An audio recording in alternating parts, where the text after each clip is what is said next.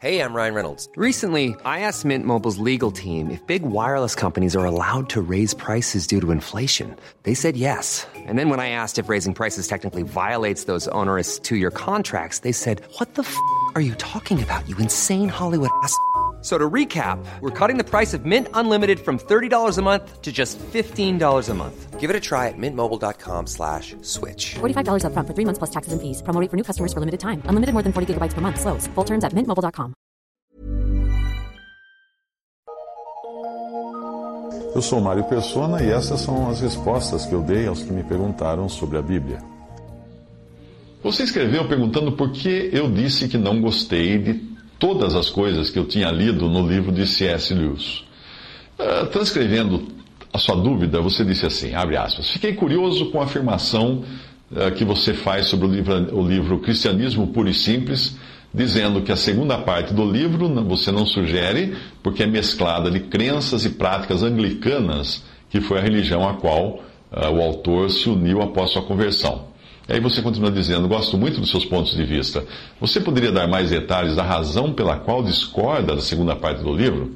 Bem, considerando que o livro eu li em 1985 e eu já não tenho mais o volume em português que eu tinha, que eu dei de presente a um gerente que era ateu numa empresa onde eu trabalhei, eu tentei encontrar na edição que eu tenho em inglês e eu tive uma certa dificuldade. Então eu procurei na web, encontrei o livro traduzido, achei o texto ao qual me referi, que é basicamente doutrina anglicana, que não é muito diferente da doutrina católica, porque ela atribui poderes especiais ao batismo e à ceia.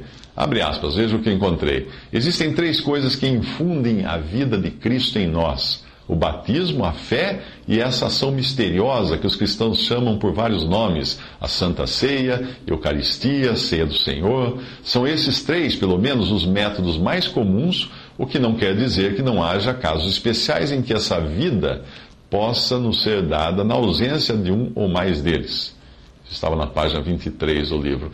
Gostaria de, ele continua também, gostaria de deixar bem claro que quando os cristãos dizem que a vida de Cristo está dentro deles, não se referem simplesmente a algo mental ou moral. Quando dizem que estão em Cristo ou que o Cristo está neles, não é uma mera maneira de dizer que estão pensando em Cristo ou tentando imitá-lo. Querem dizer que Cristo opera de fato através deles, que a massa dos cristãos é o organismo físico pelo qual Cristo age que nós somos seus dedos e músculos as células do seu corpo.